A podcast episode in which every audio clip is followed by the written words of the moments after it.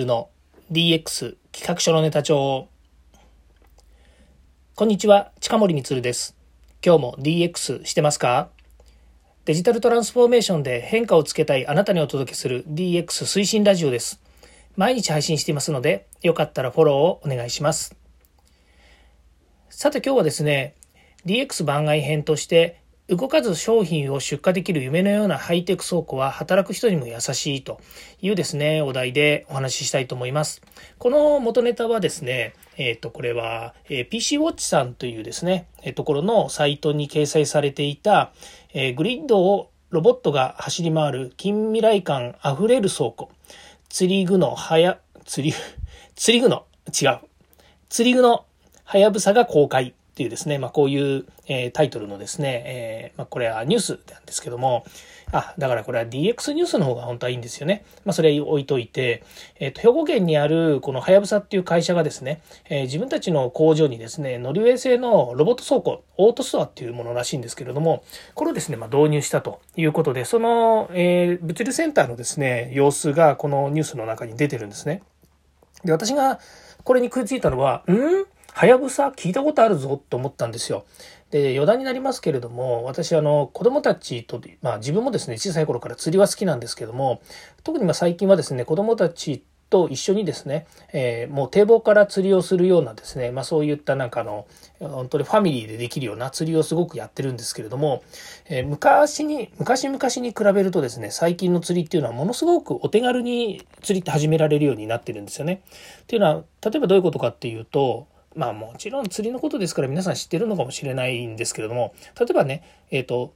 昔仕掛けっていうと針と糸をわざわざこう結んででしかもそれをですね、えー、長さも自分で切らなきゃいけないしとかっていうふうに、まあ、一つ一つあのなんでしょう手作りしてたんですよね。それが今ですね大体釣り屋さんに行くともう初心者セットみたいのが用意されていて、竿とリールですね。まあリールには糸がついてるんですけども、投げ竿みたいなものに、えー、リールっていうですね、糸がどんどん伸びていって、まあそれをですね、えー、くるくるくるくる手巻きで戻して、えー、仕掛けを回収するっていうような、まあそれ言わなくてもわかりますよね。まあそういうリールっていうものがあるんですね。で、それとか、あとは重りから、えー、より戻しというですね、あの、えっ、ー、と、まあ、糸がですね、こう、くるくるくるくる、あの、寄っちゃう寄っちゃうっていうのは、えっ、ー、と、まあ、回、その、なんていう、巻きの回転によって、糸が、なんでしょうね、こう、えっ、ー、と、よじれちゃうんですよね。で、それをそのままにしておくと、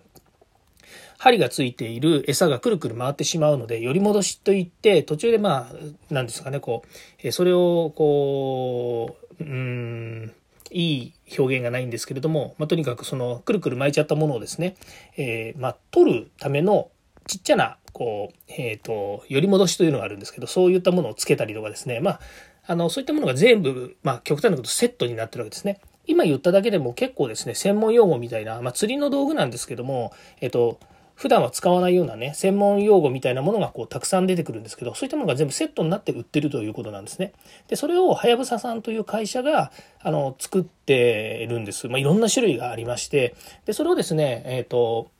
まあ、私がそのはやぶさって聞いた時に、ああ、あの会社なんじゃないのかなっていうふうに思ったので、これに食いついてるという、まあそういうことなんですよね。で、えー、釣りの話はちょっとまた置いといてですね。で、この、えっ、ー、と、えっ、ー、と、オートストアっていうものがですね、まあ、どんなすごいかっていうとですね、まあこれもサイト見てくださいとしか言いようがないんですね。音声で全部伝えられるわけではないんですけども、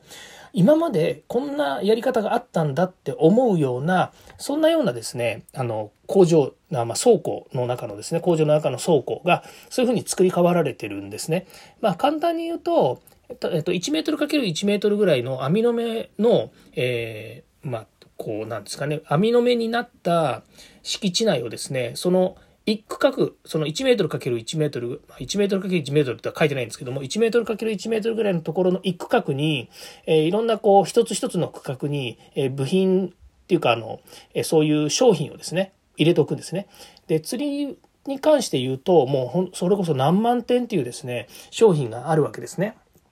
で、またこれ余談なんですけどね、世界の中で日本が一番魚釣りのための道具が多いっていうふうに言われてるんですね。で、それはですね、なぜかというと、アジ釣りだったり、サバ釣りだったり、えー、イサキ釣りだったり、ハゼ釣りだったり、フグ釣りだったり、えー、何釣り何釣り、釣りの魚ごとに全部仕掛けとかサイズっていうのが、あの、豊富に揃ってるんですよね。まあ、久しぶりに豊富っていう言葉使いましたけど、本当にね、あの、まあ、アジ釣りって言っただけでも、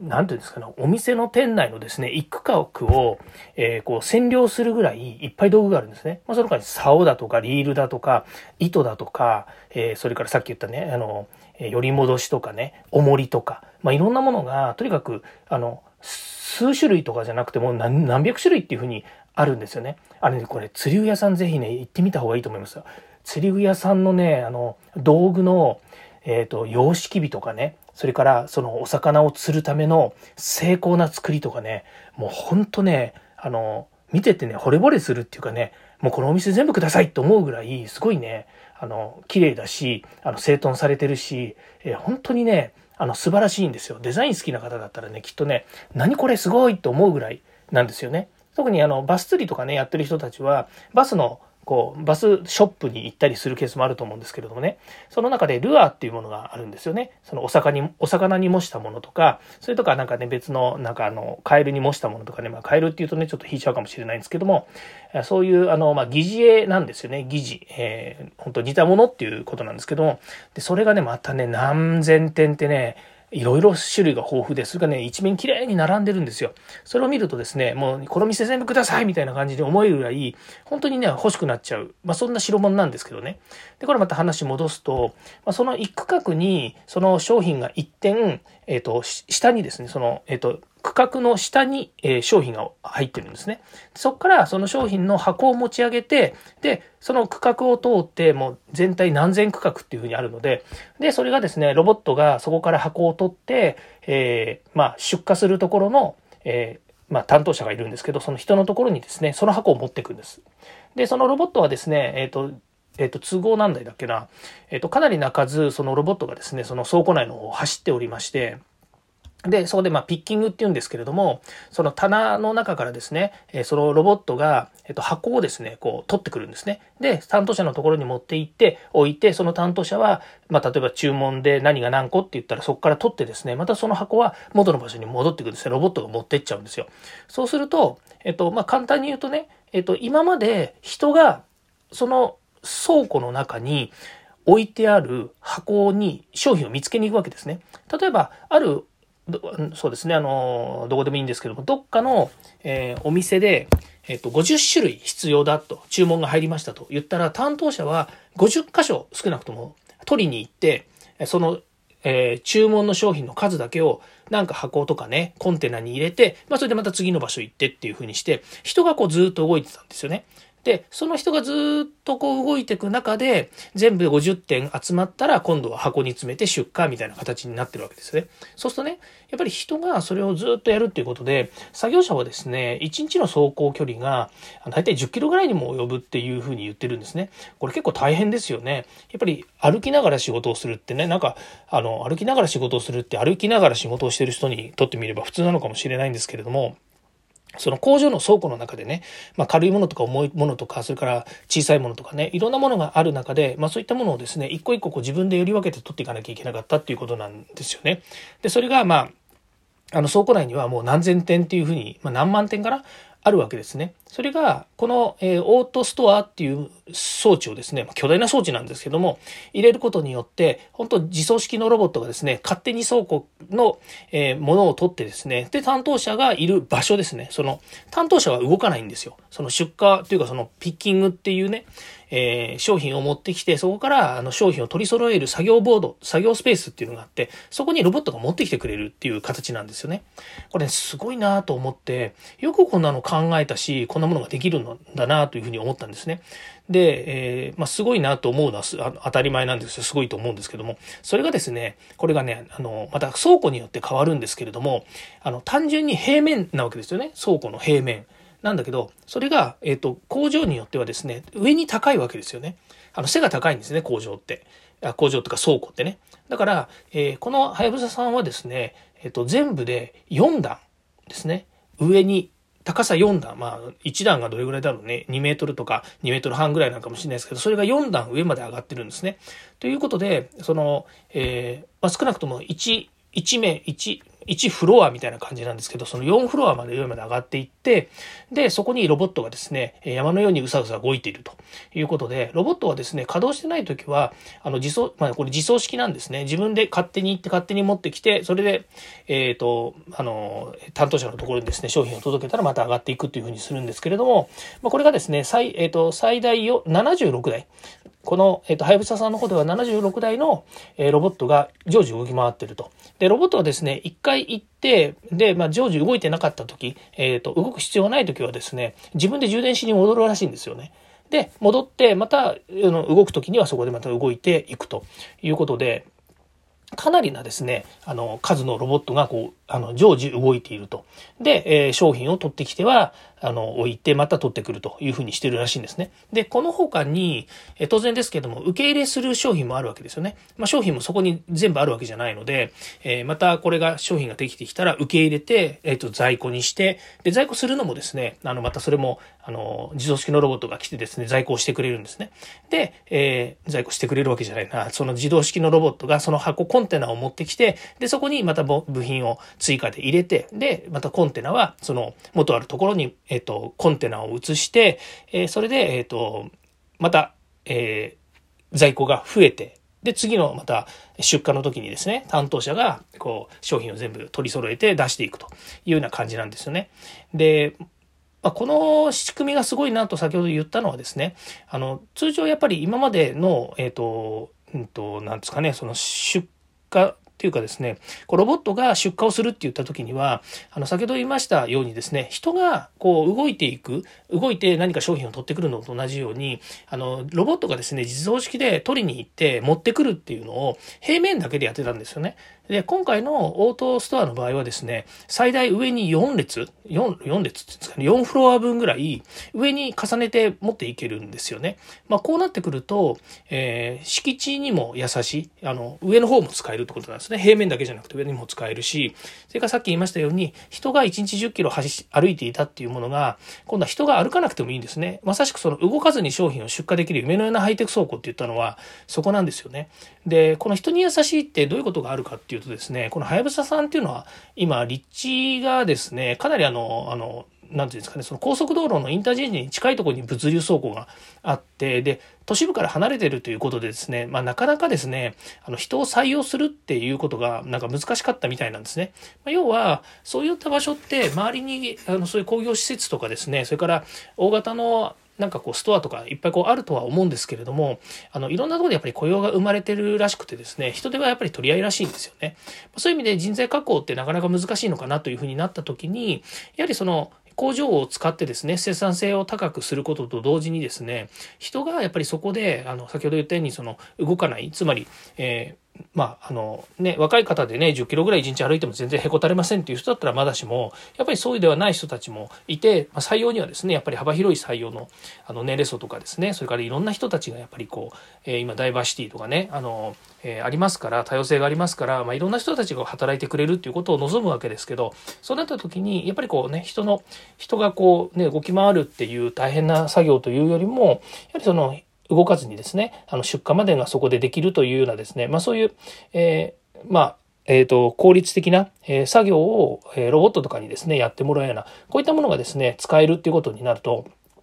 やっぱりこう働き手もですね、えー、優しくなってくる、まあ、人に優しいというのがですね、生まれてくるのかなというふうに思います。まあそういうこともあってですね、えー、今までのもうこうコストがね、かさんでいた人員の問題ですとかね、それから工場の倉庫をですね、平面で使ってた場合っていうのは複数やっぱり借りなければいけないとかっていうのがあったんですけども、それがですね、その有効活用によって年間5000万円程度コスト削減ができるというふうに見積もったらしいんですよね。これすごいなと。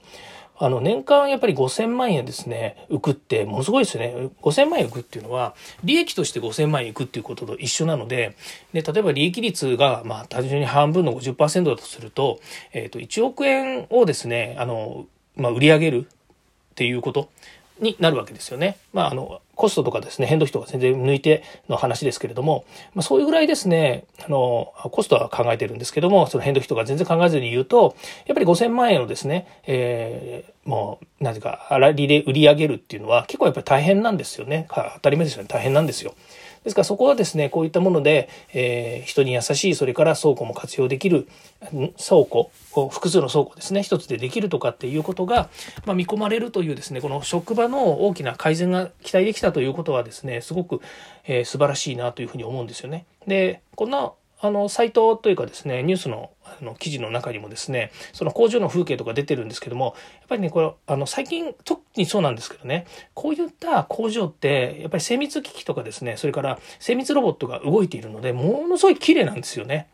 うん。まあ、明るいとか清潔とかっていう以前に、本当にね、綺麗なんですよ。やっぱりそういったところもね、あの、働く人にとってはすごくポイント高いんじゃないのかなというふうに思いますし、またこうね、最新の技術ってものをですね、やっぱりこう導入したっていう企業の、まあ、これこそね、あの、倉庫 DX っていうふうに言ったらいいのかもしれないんですけども、まあ、それぐらいですね、やっぱりこう、えー、価値のあることなんじゃないのかなというふうに思いますね。まあ、よければですね、本当えー、行って中身見たいなと思うぐらい、えー、素晴らしそうな感じですね。で、このはやぶさのですね、物流センターの投資額は全て込みで23億円ぐらいだそうです。23億円安いですよね。